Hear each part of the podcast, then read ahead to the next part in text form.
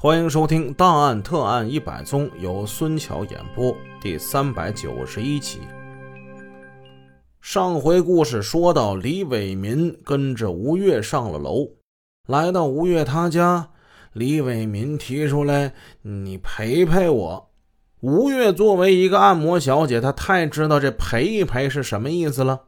她把嘴一撇，对他露出了轻蔑的神情，满脸的瞧不起。他说：“李伟民是癞蛤蟆，想吃天鹅肉。你当你是谁呀？”李伟民最受不了这话。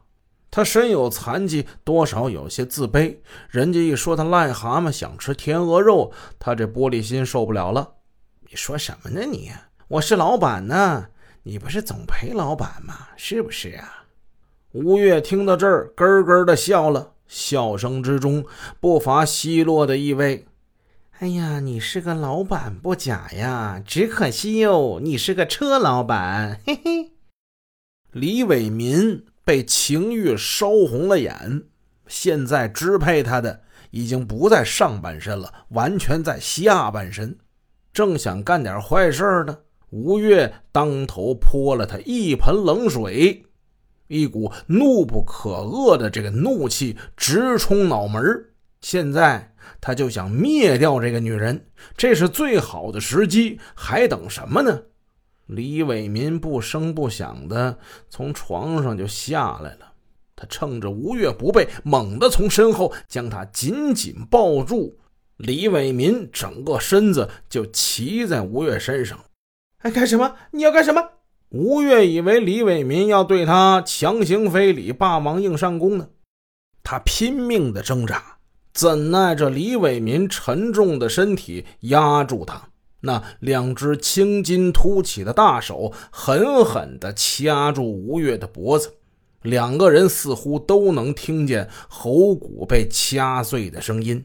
李伟民的手劲儿特别的大，没过一会儿功夫，吴越就一动不动了。李伟民犹不解恨。情欲未消，他扒下了吴越的裤子，还企图奸尸，但是由于精神过度紧张，没成功。他怕吴越过一会儿再缓醒过来，那可怎么行啊？忽然他就想起来，这裤兜里有东西，裤兜里揣着今天给王霞和自己儿子买的两条本命年的红腰带，他把这掏出来了。一条勒在了吴越的脖子上，一条捆住了他的手。他把吴越的尸体拖到阳台上，盖上一件银灰色的大衣。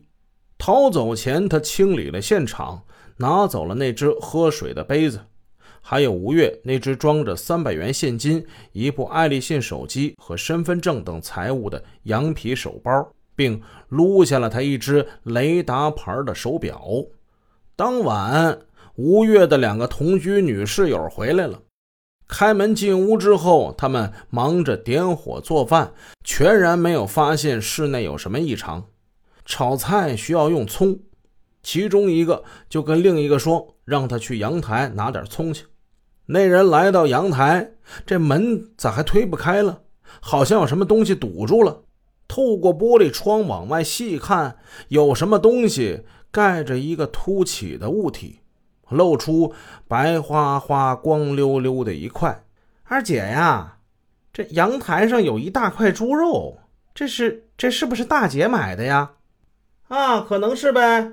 快割点儿，咱们炒着吃。换做老二那个进到厨房，拿了把刀，准备来阳台割肉。他使劲推开了阳台的门，一掀那大衣，啊！他那个叫声可比我这惨多了，整个这楼楼外边都听见了，赶紧报警吧！沈阳市公安局刑警支队及所在区分局刑警大队的侦查员赶赴现场进行勘查。消息很快传出，住在这儿的按摩小姐让人给杀了。这个消息在周围地区迅速传开，经过法医的尸检认定。被害人系被他人扼颈致机械性窒息死亡。鉴于吴越生前接触关系复杂，现场勘查之中也没发现什么比较有价值的线索，因此按摩小姐被杀案历时一年也未侦破，成了一起悬案。直到这瘸腿恶魔李伟民落网之后，铁西区公安分局刑侦人员搜查他的住所并起赃时，在他的聘妇王霞手中发现了这只雷达牌的手表，此案才露端倪。可叹王霞。他怎么也不会想到，他戴那只手表是曾经给他以关心和呵护的好友吴越的。吴越死后，王霞十分悲伤，他却绝想不到，杀害吴越的凶手每天晚上都与他同床共枕。经吴越亲友辨认，那只雷达牌手表确是被害人吴越生前佩戴之物。李伟民关于那只雷达牌手表来历的说法破绽百出，手表后面有重大案情。分局副局长王云阁指示必须加大审讯力度，大队长陈强、副大队长董兵等亲自上阵，轮番攻击李伟民，迫使他不得不交代是他杀害了按摩小姐吴月。李伟民犯下的案子就仅仅是这些吗？当然不是。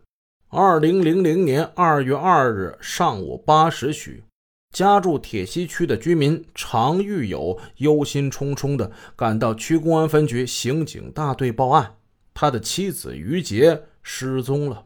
当天是腊月二十七，再过几天就是春节了。沈城沉浸在节前的喜庆气氛之中。刑警们心里明白，如果在这个时候出了什么大案子，他们谁都别想和和顺顺地过好这个年。然而，保护人民群众的生命财产是人民卫士义不容辞的责任。大队长陈强和专案一队的同志们认真听取了常玉友讲述的情况。常玉友说：“于杰今年是三十五岁，快到春节了嘛。”他在沈河区五安市场为女儿买了一件衣服，回家一穿，这衣服不太合适。昨天中午带着女儿出去，先把女儿送到她母亲那，然后独自一个人去了五安市场退衣服。可是他出去后一宿也没回来，亲戚朋友，还有凡是于杰可能去的地方，他全都问遍了，都说没见到于杰过。交通支队也去过了。当天没有发现车祸伤亡事故，家里人担心他凶多吉少，这是不是遇上坏人了？出了什么意外了呢？青天白日，在市内的商业区，一个大活人咋就说没就没了呢？本集已播讲完毕，感谢您的支持，祝您一天好心情。